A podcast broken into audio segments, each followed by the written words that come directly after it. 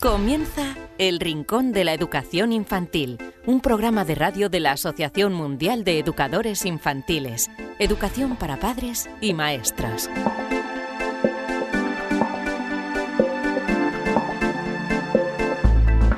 Hola a todos queridos amigos y seguidores del programa El Rincón de la Educación Infantil. Bienvenidos a esta edición número 34 del programa, un programa de la Asociación Mundial de Educadores Infantiles.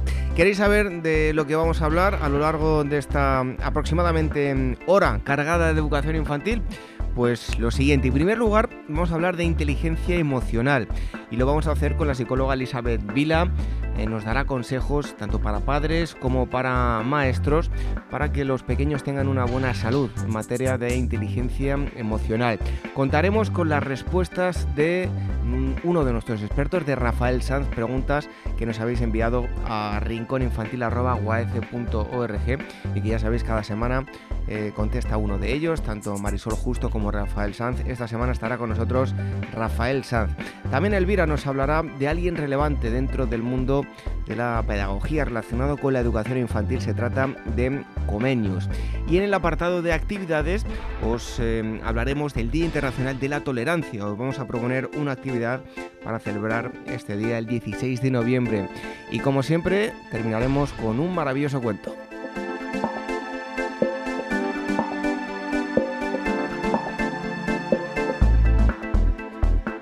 Bueno, ya sabéis que nos podéis escuchar a través de nuestra página web, a través de descargar o escuchar online eh, a través de los podcasts, pero también em, por medio de otra plataforma de Radio Sapiens, radiosapiens.es. Ahí se emite todos los eh, miércoles em, el Rincón de la Educación Infantil y os invitamos a que echéis un vistazo también a la parrilla de pues, otros programas también muy interesantes que, os pueden eh, gustar y, ser útiles. Así que ahí queda esa recomendación y mandamos un fuerte abrazo también a todos los oyentes de Radio Sapiens. Si nos queréis escribir lo tenéis muy fácil, tenéis un correo electrónico a vuestra entera disposición, rinconinfantil.org, nos podéis enviar preguntas para nuestros expertos, si tenéis alguna experiencia y queréis que la contemos, también nos las podéis hacer llegar ahí, nos ponemos eh, en contacto con, con, vosotros, o si tenéis alguna sugerencia, queréis que tratemos algún tema, ahí lo, lo podéis hacer. Y el programa también lo podéis eh, descargar, como decíamos, a través de nuestra web, dos plataformas principales, iVoox y iTunes.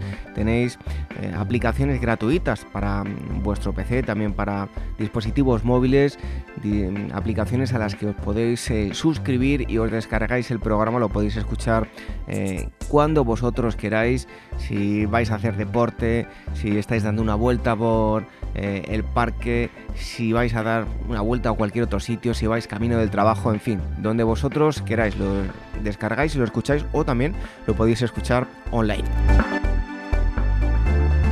Antes de comenzar, recibo los saludos de quien te habla, de David Benito. En un segundo estamos hablando de inteligencia emocional. Antes os dejamos con un consejo que seguro os va a parecer eh, interesante. El Rincón de la Educación Infantil, un programa de radio de la Asociación Mundial de Educadores Infantiles, Educación para Padres y Maestras. La Asociación Mundial de Educadores Infantiles AMEIUAECE organiza el Congreso Internacional Innovando en el Aula de Educación Infantil, educación de 3 a 7 años, los días 25, 26 y 27 de noviembre de 2016 en Madrid. La infancia necesita docentes con aptitudes y actitudes que faciliten experiencias de aprendizaje flexibles, innovadoras, adecuadas a los intereses de los niños y que promuevan su participación activa y entusiasta.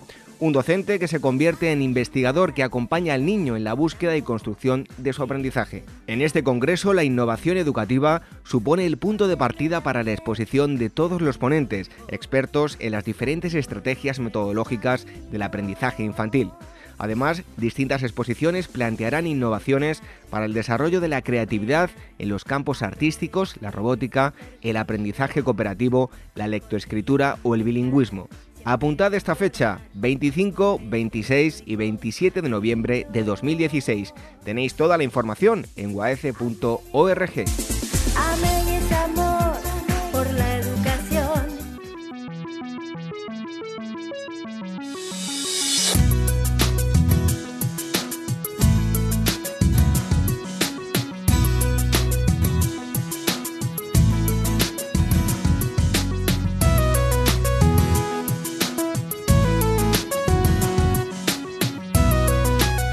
primera entrevista que tenemos hoy en el Rincón de la Educación Infantil, les vamos a hablar de eh, inteligencia emocional.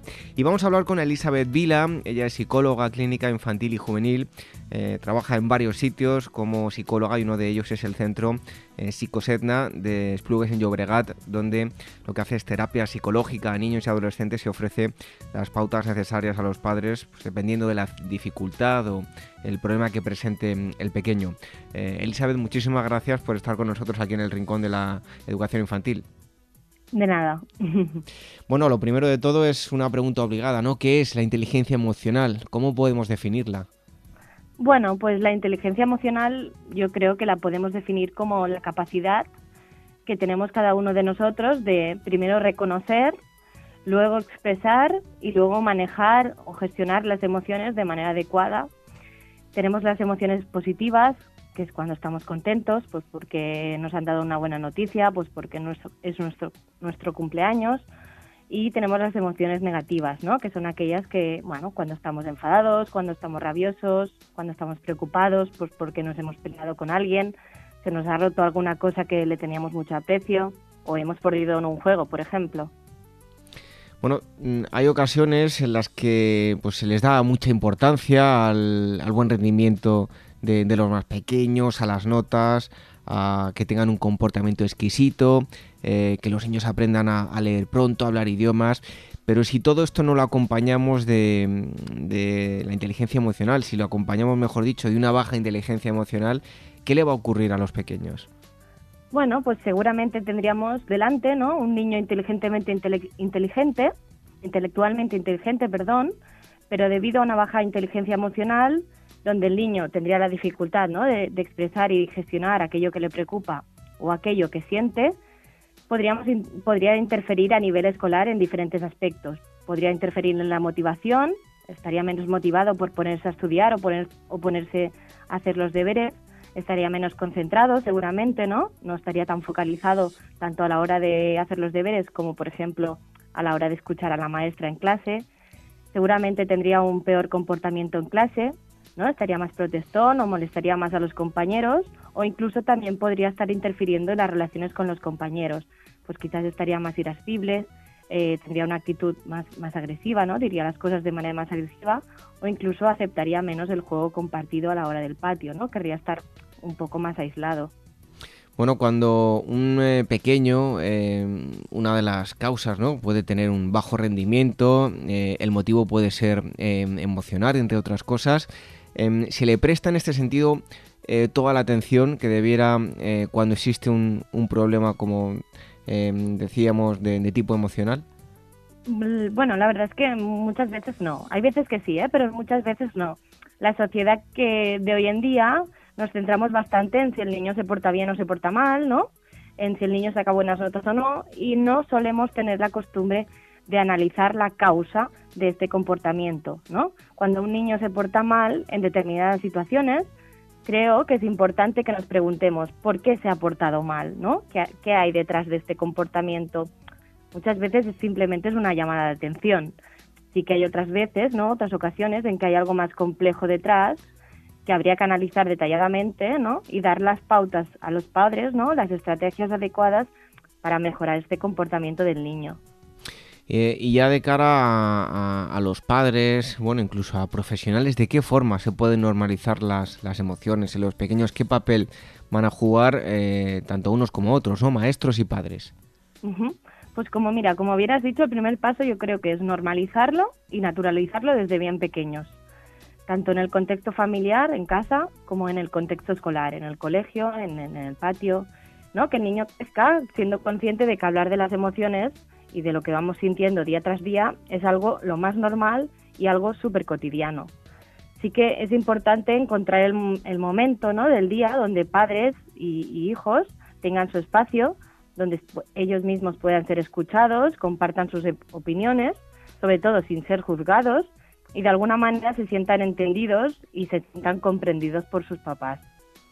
Para eh, que esto se haga de manera adecuada, los padres y maestros también tienen que usar un vocabulario emocional, ¿no? De alguna manera, y explicarles a los niños también diferentes sentimientos que ellos hayan tenido en su día a día, tanto positivos como negativos. Por ejemplo, Si el papá eh, el día no le ha ido muy bien, pues porque ha estado todo el día trabajando delante del ordenador, ¿no? Con una tarea y al final del día se le ha roto el ordenador y ha perdido esta tarea, esta es una buena oportunidad para que el papá pueda compartir este momento con sus hijos, ¿no? Y explique la emoción, seguramente ha sentido rabia, se ha sentido frustrado, ¿no? Se ha enfadado y explique cómo lo ha gestionado, ¿no? Pues seguramente ha salido un momento a airearse, a respirar hondo, ¿no? A pensar en positivo, pues pensando en que quizás aún tiene tiempo de acabarlo. Y así el niño verá que los adultos, ¿no? También tenemos sentimientos parecidos a él y de alguna manera aprendan, ¿no? aprendan diferentes maneras correctas de gestionar esos sentimientos. Elizabeth, ¿no crees que en, ocasiones eh, los padres pues no llegan a, considerar lo suficientemente importante el día que, han tenido eh, sus pequeños en los centros? Están eh, metidos en su rutina y no lo creen importante, no los escuchan adecuadamente y de esta forma pues crean un problema emocional en los pequeños. Bueno, la verdad es que muchas veces sí, vivimos en una sociedad donde las rutinas mandan. Los padres llegan de trabajar, ayudan a los niños a los deberes si tienen suerte, ¿no? Les duchan, les dejan jugar mientras los papás hacen los deberes, allá hacen la cena, perdón, cenan, seguramente cenan mientras ven la televisión, tienen un rato libre y se van a dormir. En esta rutina eh, cuesta encontrar el espacio, ¿no? Donde el niño le cuenta a su padre o a sus padres aquello que ha vivido durante el día, sea positivo o sea negativo, ¿no? que comparta aquello que le, preocupa o aquello divertido o aquello triste, ¿no? Que le ha pasado en el colegio. Entonces, si no damos este espacio, seguramente estamos construyendo niños con un bajo desarrollo emocional. Que aquello que le sucede con una emoción determinada no lo expresa a los demás, no la comparta y se la quede para ellos, para ellos mismos, ¿no? Lo, típico que te lo quedas para ti mismo y esto puede llevar consecuencias a largo plazo. Bueno, Elizabeth, eh, hemos visto, eh, por cierto, te voy a pedir que nos lo digas, eh, porque yo no lo he dicho, la dirección de, tu blog, porque además tienes un artículo donde hablas de este asunto, asunto y mm, bueno, hablas de, vídeos, de cuentos, de juegos que ayudan a los pequeños a, poner nombre a las emociones. Cuéntanos la dirección de tu blog y estos vídeos, cuentos y juegos que recomiendas. Perfecto. Mira, eh, yo mm, una vez cada dos meses escribo en el blog de Bolino, que es una página web donde tiene blog que hablan diferentes especialistas y recomiendan libros relacionados con diferentes, bueno, diferentes aspectos o cosas del desarrollo del, del niño, ¿no? Creo que una imagen vale más que mil palabras y muchas veces los libros, los vídeos o incluso hay películas que que de manera entretenida ayudan a los niños ¿no? a poner palabras, imágenes, aquello que, sentimos o que sienten y a la vez ayudan a darse cuenta que todos alguna vez nos hemos sentido de esta manera. Creo que es una opción incluso para los padres, ¿no? Para que, juntamente con los niños, pues la típica tarde de domingo pongan la película, lean un libro, ¿no? Y posteriormente puedan comentar cómo se han sentido los diferentes personajes, o tanto del libro como de la, de la película. Bueno, ya para concluir, eh, me gustaría que, bueno, eh, si es que no has eh, comentado todo, si algo te ha faltado por decir, bueno, que, el, último em, consejo que le darías tanto a padres como maestros, pues para una buena salud a nivel de inteligencia emocional de, los más pequeños. Pues mira, para finalizar simplemente decir lo que ya he dicho, ¿no? Que, que es importantísimo hablar de las emociones, naturalizarlo, normalizarlo, eh, hacer que el niño se sienta escuchado, ¿no? Darle su espacio, sus 10 minutos del día antes de irse a dormir, a la hora de la cena y, simplemente esto para darle seguridad, para que él aprenda a que, a que tiene su espacio para que, pueda expresar cómo se siente y, lo que le preocupa, ¿no? Y que de alguna manera los padres le puedan ayudar en este sentido a manejar aquello que siente. Bueno, pues inteligencia emocional, importantísimo y no siempre se le presta la, mm, el tiempo que, merece. Hemos estado hablando con Elizabeth Vilayas, eh, psicóloga clínica infantil y, juvenil, y entre otros sitios trabaja en el eh, Centro Psicosedna de Plugues de, de Llobregat. Em, Elizabeth, muchísimas gracias por haber estado con nosotros aquí en el Rincón de la Educación Infantil. De nada, gracias a vosotros. Un abrazo. Hasta luego.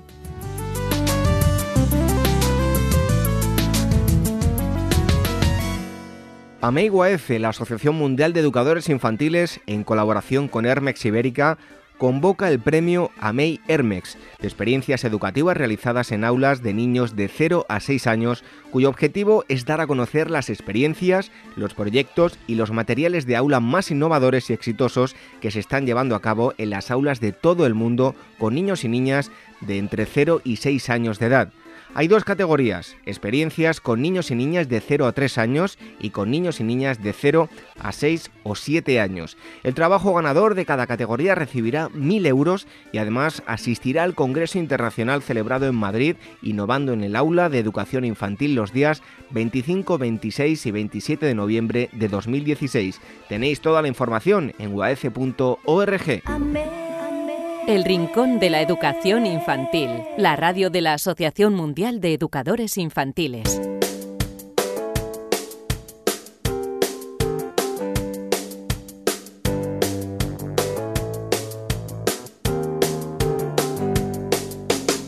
Hoy en este apartado en el que recibimos nuevamente a la psicóloga Elvira Sánchez vamos a tratar una de esas figuras relevantes dentro del mundo de la educación. Eh, ahora nos contará ella Elvira, bienvenida un día más al Rincón de la Educación Infantil. Un placer, como siempre. Bueno, hoy hablaba yo de una personalidad. Eh, ¿Qué personaje nos vas a acercar? Pues mira, hoy te voy a pedir que hagas un poco de ejercicio mental, porque nos vamos al 1500, una situación desde luego muy distinta a la que vivimos hoy en día. Nos vamos a acercar a la figura de Comenius, que es considerado el padre de la pedagogía fue teólogo, filósofo, pedagogo, pero su fuerza está en su convencimiento de que la educación tiene un importante papel en el desarrollo de las personas, en el esfuerzo que hizo para que el conocimiento llegara a todos, hombres y mujeres por igual, y sin malos tratos. Para él eso de la letra con sangre entra no valía. Y como te decía, sin malos tratos, buscando la alegría y sobre todo también la motivación de los alumnos. Y todo esto en el año 1500. Bueno, pues háblanos eh, del que nos decías, el padre de la pedagogía. Mira, para entender su, existencia y su obra es necesario conocer que vivió una época convulsa, en una Europa en guerra, la de, bueno, la guerra de los 30 años, con una serie de conflictos generalmente entre católicos y protestantes. El panorama ideológico, político, religioso y económico de Europa era, era realmente muy complejo debido a los terribles, bueno, y sangrientos, ¿no? movimientos de reforma y contrarreforma, cuando las creencias religiosas dirigían la política y bueno, y el mundo se explicaba según la Biblia. Es más, cualquier desviación de los, eh, de los preceptos equivalía a una herejía que se pagaba muchas veces incluso con la vida. Y por eso te decía que hoy había que hacer, digamos, un esfuerzo para, ponernos en situación. Pues mira, en este escenario nace, no se sabe muy bien dónde, el 28 de marzo de 1592, eh, por lo que hoy se conoce, bueno, en lo que hoy sería la República Checa, y muere en Ámsterdam con 78 años, que para la esperanza de vida de la época era, era mucho, era bastante. Te cuento que la familia de Comenius pertenecía a, la bueno, a una hermandad cuyas ideas eran pues, muy radicales, con las que querían llevar a la iglesia a recuperar la sencillez de la primitiva sociedad cristiana, por lo que la hermandad bueno, fue perseguida hasta que fue prohibida y muchos de sus miembros fueron incluso martirizados. Pues tras morir sus padres y perder sus pertenencias en un terrible incendio, Comenius huyó en compañía de su tía pues a buscarse el porvenir. Bueno, parece que Comenius no tuvo una infancia, mm, eh, bueno, digo yo que no tuvo, no, que tuvo una infancia complicada, ¿no? Sí, aunque bueno, en aquella época no era fácil tener una infancia feliz como la conocemos hoy en día. Comenius aprendió el latín, le gustaba la poesía y también la Biblia, bueno, aunque eso no era algo, aunque era algo bastante común en la época. En clase solía expresar sus desacuerdos sobre algunos textos ante sus profesores, que estaban acostumbrados a que sus alumnos obedientemente repitieran las doctrinas establecidas. Y fue su espíritu crítico lo que le hizo merecer que lo enviaran a la Universidad de Airborne, que era una escuela de gran prestigio donde enseñaban los mejores profesores. E, él criticaba el método memorístico con el cual los maestros eh, le obligaban a aprender pasajes bíblicos, cánticos religiosos y preguntas del catecismo, relegando a un segundo plano la lectura, la escritura, el cálculo. Y realmente él eh, lo veía como una pérdida de tiempo porque exigía años de aprendizaje cuando según él, si se hubiera buscado el interés de los estudiantes, se podía aprender pues en unos cuantos meses. Bueno, desde luego que en eso lleva razón y afortunadamente los métodos de hoy en día pues han cambiado en ese sentido, ¿no? Sí, sí, bueno, de hecho él ponía el símil, ¿no? Con las ideas de Copérnico que demostraba que el Sol y no la Tierra era, era el centro de nuestro sistema planetario. Bueno, pues él decía que el centro del sistema escolar no era el maestro, eh, considerado así por aquella entonces, sino el alumno. Bueno, a la vuelta de, su, de la universidad eh, desarrolló su actividad como maestro con la filosofía de una sonrisa en lugar de una vara. Bueno, y tengo entendido que fue por esta época cuando finalmente se casa, ¿no? Sí, mira, a la edad de 24 años. Fue por entonces cuando se casa con Magdalena, eh, que era hermana de un gran amigo suyo. Y por esta época Comenius eh, empezó a trabajar también como pastor y capellán en, una escuela, en 1618, justamente cuando comenzaba la Guerra de los 30 años, que fue desde el 1618 al 1648. Bueno, nos movemos al 1620. Tras la invasión de los soldados de Carlos V y la derrota del pueblo checo en la, en la Montaña Blanca, muere Magdalena y sus dos hijos a causa de la peste. Y Comenius tuvo que huir pues los soldados tenían bueno, la orden de acabar con todo aquello que se relacionara con el protestantismo. Así que, tuvo, así que estuvo escondido siete años en su patria como fugitivo ¿no? en su propio país, ocultándose en chozas abandonadas, en cuevas, incluso en árboles huecos. Y tras una década de lucha, la religión católica fue declarada la única confesión legítima en Moravia.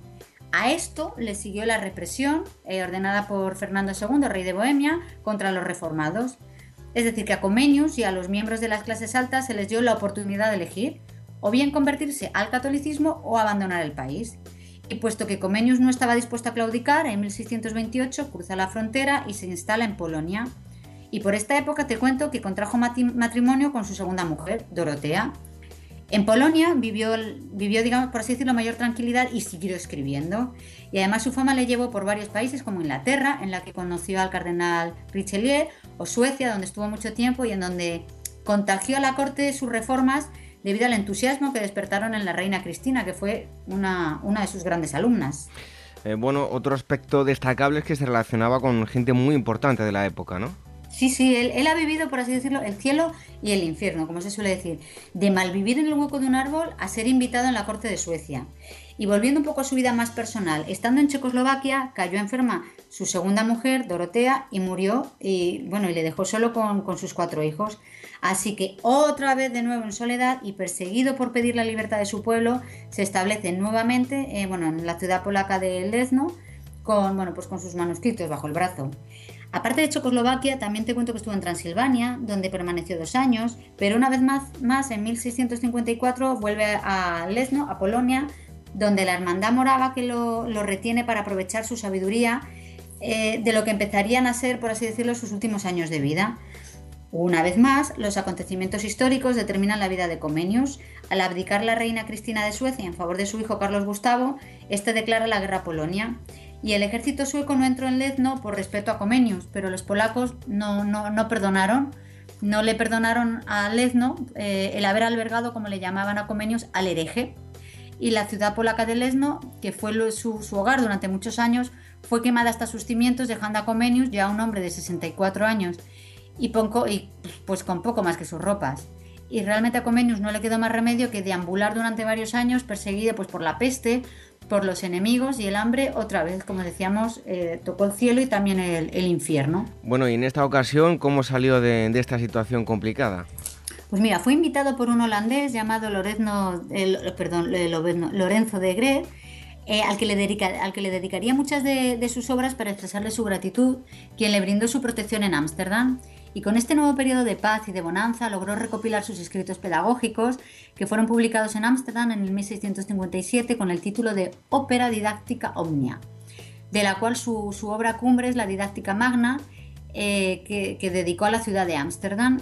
Y ya, bueno, finalmente, el 15 de noviembre de 1670, a la edad de 78 años, muere Comenius y su cuerpo fue sepultado en la iglesia de Naarden de Holanda. Bueno, se trata de un gran hombre con una agitada vida llena de emociones. Sí, sí, no, bueno, fue un hombre con una vida realmente que ha sido muy difícil resumir y además también fue un visionario. Ya en el 1600 él da mucha importancia a la aptitud innata hacia el conocimiento, por lo que consideró imprescindible la educación en los primeros años de vida. Y prueba de ello es que escribió una obra para este fin llamada Escuela Materna, que concibe a la madre como una educadora y empieza a hablar de lo que hoy conocemos con el nombre de escuelas infantiles. Y en sus palabras, bueno, y con ellas ya, ya me despido, solamente es firme lo que en la primera edad se aprende. Bueno, pues eh, inteligencia, desde luego, lo que tenía y, sobre todo un visionario. Eh, estamos hablando de 1500, 1600, eh, interesantísima la vida de, de Comenius. hoy nos ha acercado la psicóloga Olivia Sánchez su figura. Así que te esperamos aquí muy pronto en el Rincón de la Educación Infantil contándonos más cosas. Pues aquí estaré.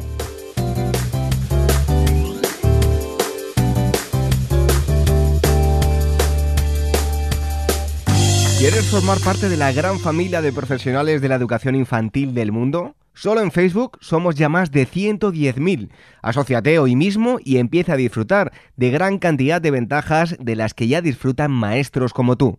Y cuantos más seamos, más podremos hacer por mejorar la calidad de la educación que reciben los más pequeños. Todos los detalles en la web de la Asociación Mundial de Educadores Infantiles www.uaece.org. El Rincón de la Educación Infantil, la radio de la Asociación Mundial de Educadores Infantiles. Y es el momento de contestar todas vuestras preguntas, preguntas que nos habéis enviado a la siguiente dirección de correo electrónico rincóninfantil.org y recuerdo que también eh, nos podéis escribir sin necesidad de mandaros un correo, simplemente con entrar a la página web del programa de radio en uac.org. En el apartado de radio hay un formulario para que nos enviéis la pregunta que queréis que le transmitamos a eh, cualquiera de nuestros eh, expertos que habitualmente están con todos vosotros, Marisol Justo y Rafael Sanz. Y hoy tenemos nuevamente a Rafael Sanz. Eh, bienvenido nuevamente, Rafael. Hola, David, ¿cómo andamos? Pues nada, aquí encantado también otra vez de estar con vosotros. Bueno, pues seguro que los oyentes también, que por eso os envían las preguntas para que las contestéis. Em, y en este caso vamos em, con la primera de ellas, nos las, envía Raúl Elorriaga desde Vitoria y nos dice lo siguiente, resulta positivo que los niños desde una edad temprana tengan animales de compañía para favorecer el desarrollo de la responsabilidad. Bueno, Raúl, eh, los animales de, de compañía en la infancia. Eh, yo estoy cansado ya de repetir, yo creo que ya lo he dicho muchas veces, que toda experiencia que tengan los niños en su, infancia les aporta, les aporta algo. El un animal de compañía, pues es una nueva experiencia, una experiencia para mí positiva. ¿eh? fomenta no solo lo que tú comentas, que también el sentido de la responsabilidad, sino también pues el afecto, cuidados, interacción, es todo enriquecedor.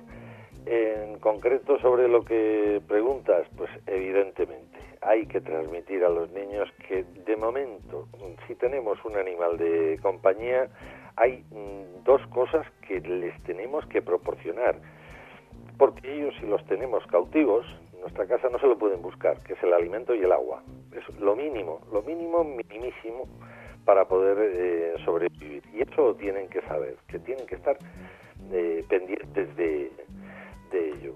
Y luego, pues muchísimas más cosas, el bienestar, la interacción, la compañía y que se establece un, un toma y daca mutuo entre, entre los dos, entre el, el niño y el, animal. Estos, eh, digamos, enganches afectivos, pues también pueden desembocar en algo muy desagradable, que es la muerte del animal, la muerte de la mascota, y es algo que debemos tratar con sumo cuidado y delicadeza. Yo lo he visto y lo he pasado eh, con la muerte de un animal de compañía y un niño que se quedó totalmente destrozado, totalmente nuestra escuela me acuerdo incluso que hubo un, niño que dejó de comer, que era un niño vivo, activo, contento, eh, feliz, y de repente pues dejó de comer, mm, dejó de hablar con sus compañeros, no jugaba y no sabíamos qué pasaba. Hasta que al final, al cabo de seis, siete días, lo soltó y dijo, me han quitado mi perro y era que su padre pues no habían decidido la, la pareja pues de que, que, no podía el perro estar en casa lo habían habían tenido un tiempo y vieron que era muy problemático y lo, lo dejaron bueno pues hasta ese punto puede afectar la falta del, del animal de compañía entonces debemos ser un poco cautos eh, en esto porque los el enganche afectivo que se produce es, altísimo del, niño con su, con su mascota. Pero aportar, claro que aporta, cosas muy positivas. Bueno, pues vamos con eh, la segunda pregunta. En este caso nos lo envía em, Lucía Castellano desde A Coruña y nos dice lo siguiente. Me parece curiosa esta consulta. Dice, soy maestra de infantil Soy zurda y desde pequeña me he encontrado con algunos inconvenientes ya que vivimos en un mundo para diestros. ¿De qué forma podemos ayudar en la escuela a los eh, niños zurdos? ¿Alguna recomendación? Bueno, pues zurdera, afortunadamente mm, ya pasó el tiempo, aunque yo estoy seguro que hay alguien todavía tan bruto, tan bruta, de contrariar a los zurdos. La primera instrucción, regla de oro, no contrariar no contrariar como en el pasado. Yo me he encontrado con algunos zurdos, una, una maestra en concreto, me decía que incluso le ataban la mano izquierda a la, a la silla para que, para, que escribiese con la derecha. Es una auténtica barbaridad. Eh, ahora ya se va, mm, se ha suavizado mucho el, el asunto, pero vemos esto en Estados Unidos no pasaba. Eh, todos vemos a veces en la televisión, en cosas estadounidenses que escriben con la, con la izquierda tranquilamente sin ningún tipo de, de problema. El contrariar es una fuente de conflicto, o sea que lo primero que hay que hacer no contrariar. Cierto es que, la, que el mundo está diseñado para los diestros porque somos más, porque somos muy en número, los superamos enormemente a los, a los zurdos, con lo cual toda, toda la, vida, los aparatos eh, se montan para un mundo de, de diestro, se concibe para un mundo de diestro. Hay ciertas adaptaciones para zurdos, entonces cuando los encontremos, tijeras para zurdos o cosas para zurdos, pues aportarlas en la, en la escuela. Pero vamos, yo creo que con la regla de oro de no contrariar y mm, tener en la cabeza que los zurdos manejan mucho mejor la, lateralidad izquierda, pues eh, yo creo que es suficiente como para que nos demos cuenta de algunas situaciones en las que les podamos facilitar el ponerles eh, cerca de la luz por donde les viene para que la mano no les haga sombra, para los eh, juegos lo mismo. Yo creo que con tenerlo en la cabeza, que ese niño domina mucho más su lado izquierdo, pues yo creo que es suficiente. Bueno, en tercer lugar, una pregunta, en este caso nos llega desde mm, México y nos escribe eh, María Fernández de Sevilla y nos dice lo siguiente, em, ¿qué papel eh, juegan los padres en la escuela infantil? Bueno, un saludo cariñoso para, para México. Eh, a ver, en la en la escuela infantil los padres son fundamentales, son parte integrante y deben formar parte no solo de más allá de una mera información puntual, deben de estar en el, en el currículo, en el proyecto educativo. Eh, los docentes deben tener muy presente y muy claro el, el papel que juegan los, los padres porque es, ya digo, que, que importante. Las relaciones entre padres y docentes a veces no está exenta de dificultades. Bueno, pues hay que tener pensado cómo superar estas dificultades para que las relaciones sean fluidas. Esta yo creo que hoy en día nadie, nadie, nadie eh, contraviene la, la norma, la idea de que los eh, procesos de enseñanza, aprendizaje mejoran cuanto mejores son las relaciones entre los padres y los docentes, entre la escuela y la, y la familia. Y eso hay que tenerlo pensado, hay que protocolizarlo, hay que ver los canales de comunicación que tienen, tanto en reuniones como en circulares, como entrevistas personales, como reuniones grupales, como reuniones más amplias de todo el de, de toda la escuela. Todo eso cumple una función clarísima, clarísima, porque es que los niños no pueden dar, sobre todo los en temprana edad, los bebés, hasta que empiezan a desarrollar algo de lenguaje, no pueden comunicar a sus padres lo que han hecho, las, eh, cómo es la escuela, cómo se sienten allí. Y esto tiene que ser una información de los docentes. Y también los padres pueden aportar mucha información a los docentes que, les puede ser muy útil. ¿Por qué? Porque conocen mucho a su hijo, le conocen por delante, por detrás, por arriba, por abajo, saben lo que les pone triste, lo que les gusta, lo que les hace reír. Y esto es información que nos puede venir a los docentes muy bien para desarrollar eh, las actividades y para comprender algunas actitudes del, del niño. O sea que eh, los padres en la, en la escuela, ¿qué pintan? Mucho, mucho, mucho, mucho. No debemos ser sitios, las escuelas, sitios cerrados, con los muros.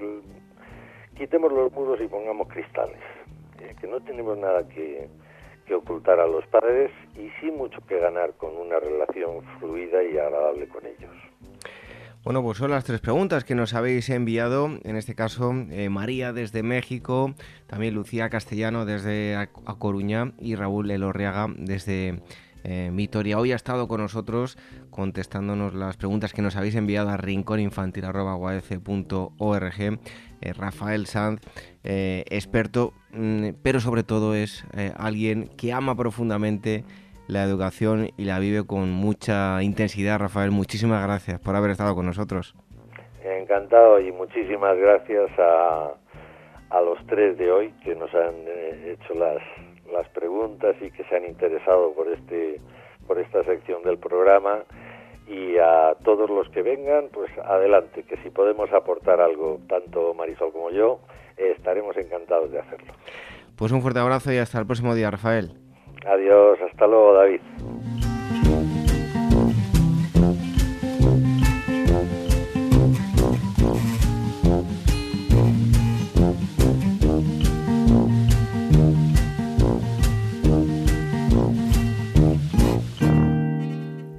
El Rincón de la Educación Infantil, la radio de la Asociación Mundial de Educadores Infantiles.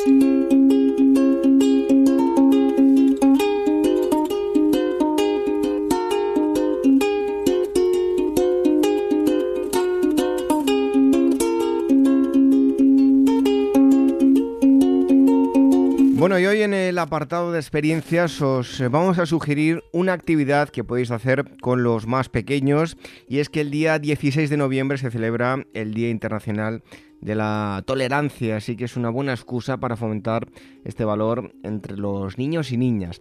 La tolerancia es una cualidad necesaria eh, para el ser humano que vive en sociedad y que debe establecer buenas relaciones con sus semejantes y resulta necesario educar la tolerancia en el niño y la niña desde la más temprana edad para que acepte los criterios de los demás y pueda ponerse de acuerdo con sus compañeros, tanto en el juego como en las actividades.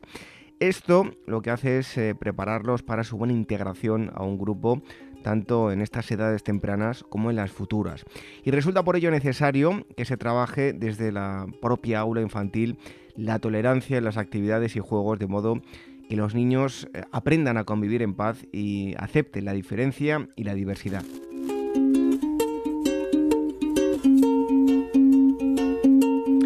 En el año 1995 fue declarado por iniciativa de la UNESCO Año de las Naciones Unidas para la Tolerancia y en su transcurso se realizó una campaña mundial en favor de la tolerancia y la no violencia. El Día Internacional de la Tolerancia tuvo su origen en el impulso eh, de ese año, en concreto el día 16 de noviembre, al ser el día en que se estableció la Declaración de Principios sobre la Tolerancia.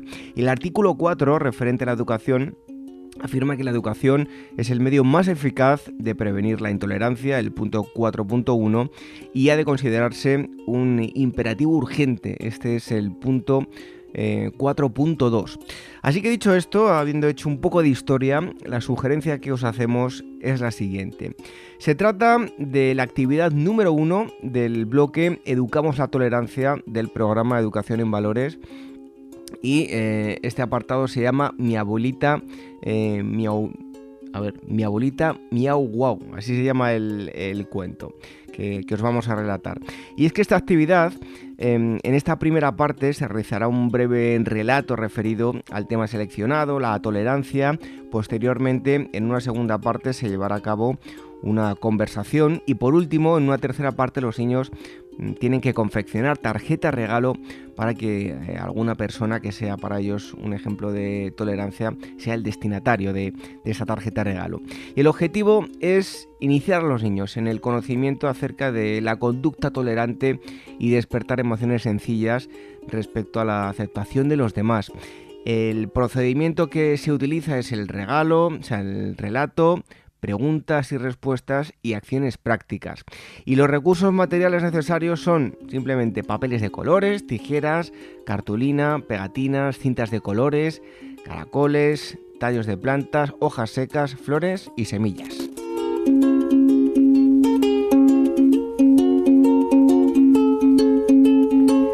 Vamos con el desarrollo de la actividad. En la primera parte, el educador tiene que narrar a los niños el cuento que ya os anunciábamos, Mi abuelita, Miau y Guau. El cuento lo tenéis disponible en la página de la actividad. Tenéis que entrar en la web de AMEIWAEC, en waece.org. En el panel de la izquierda tenéis que pinchar en el apartado Material para el aula. A su vez se os despliega otro panel y hacéis clic en días para celebrar. Y una vez dentro ya pincháis en el mes de noviembre y después entráis en la página de la actividad. Ahí veréis el cuento del que os estoy hablando. En la segunda parte, a partir de las vivencias, después de haberle contado el cuento a los más pequeños, eh, a partir de las eh, vivencias emanadas del cuento, el educador tiene que conversar eh, con los niños sobre la tolerancia. Se le pueden hacer preguntas tales como, por ejemplo, quiero que me expliquéis cómo se comportan las personas tolerantes, qué quiere decir que se es tolerante, eh, ¿Es bueno o malo ser tolerante? También eh, hay que ser siempre tolerantes o solo en ocasiones. Bueno, pues estas otras tantas preguntas que se le puedan ocurrir al educador. Y después eh, los niños tienen que hablar. El maestro resumirá el tema explicándoles que tolerar es respetar el criterio de los demás, aunque no se esté de acuerdo con, con, otra persona, y se les puede exponer diversas situaciones en las que el eje principal sea la tolerancia y el respeto hacia los demás.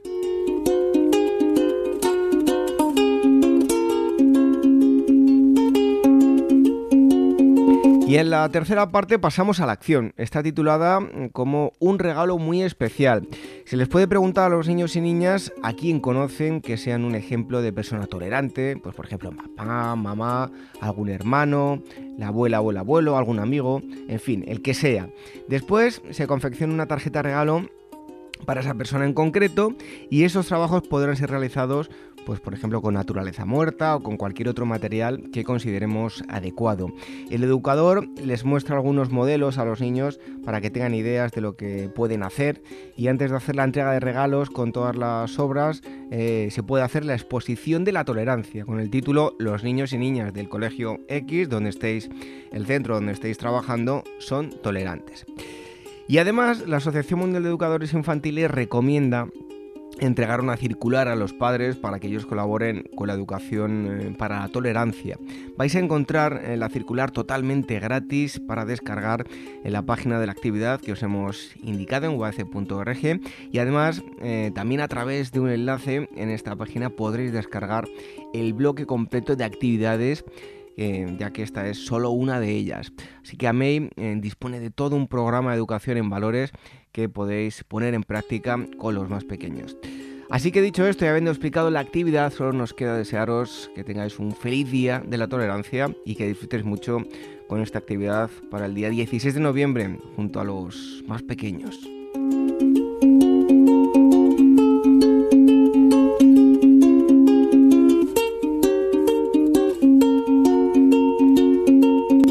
Twitter, arroba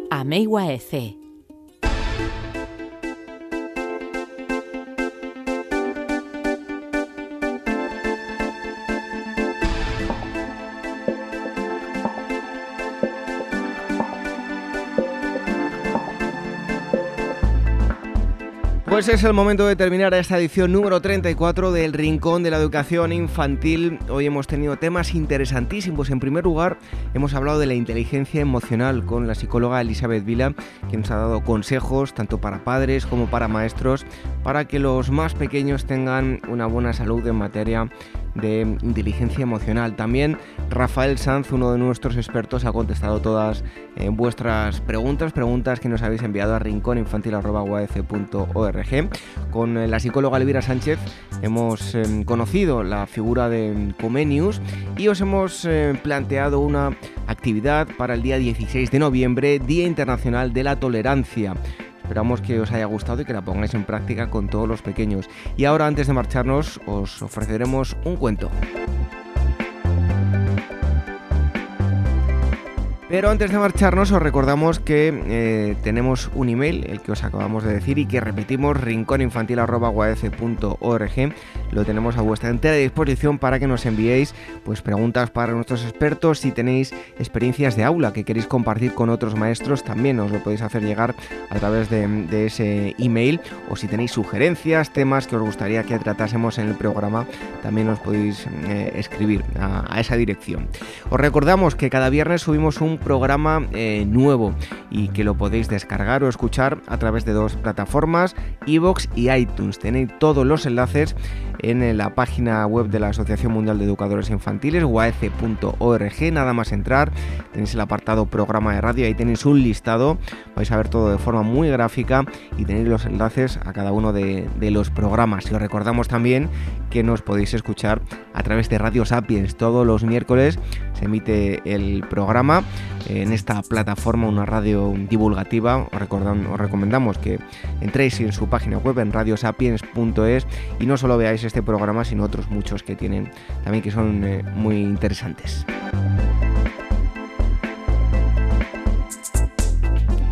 Pues como os decíamos, cada viernes programa nuevo, os esperamos la próxima semana aquí para seguir aprendiendo cosas nuevas sobre la educación infantil, que es la protagonista de este programa.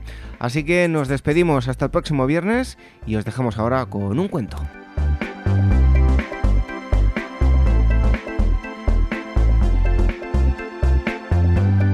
El Rincón de la Educación Infantil, la radio de la Asociación Mundial de Educadores Infantiles. Niñas y princesas. Mercedes iba todos los sábados a visitar a su abuela. Allí muy cerquita había una plaza a la que iba especialmente para treparse a la higuera, el árbol más misterioso que Mercedes había conocido. Aquella higuera era especial. Siempre se escuchaban sonidos, y Mercedes sentía cosquillitas en la cara cada vez que se trepaba a sus ramas. La mamá le decía que lo que seguramente escuchaba era el sonido de los grillos y que las cosquillas eran las mariposas aleteando cerca de ella, hasta que un día se preparó para ir a ver de qué se trataba eso que tanto le intrigaba.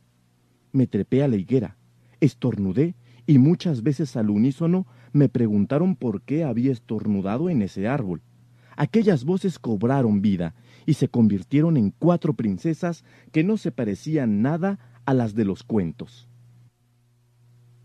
Una se llamaba Bagilda y era tan pequeña que dormía dentro de un caracol. Otra era Viruliana y tenía el pelo igual a lo que usan las mamás para limpiar las ollas.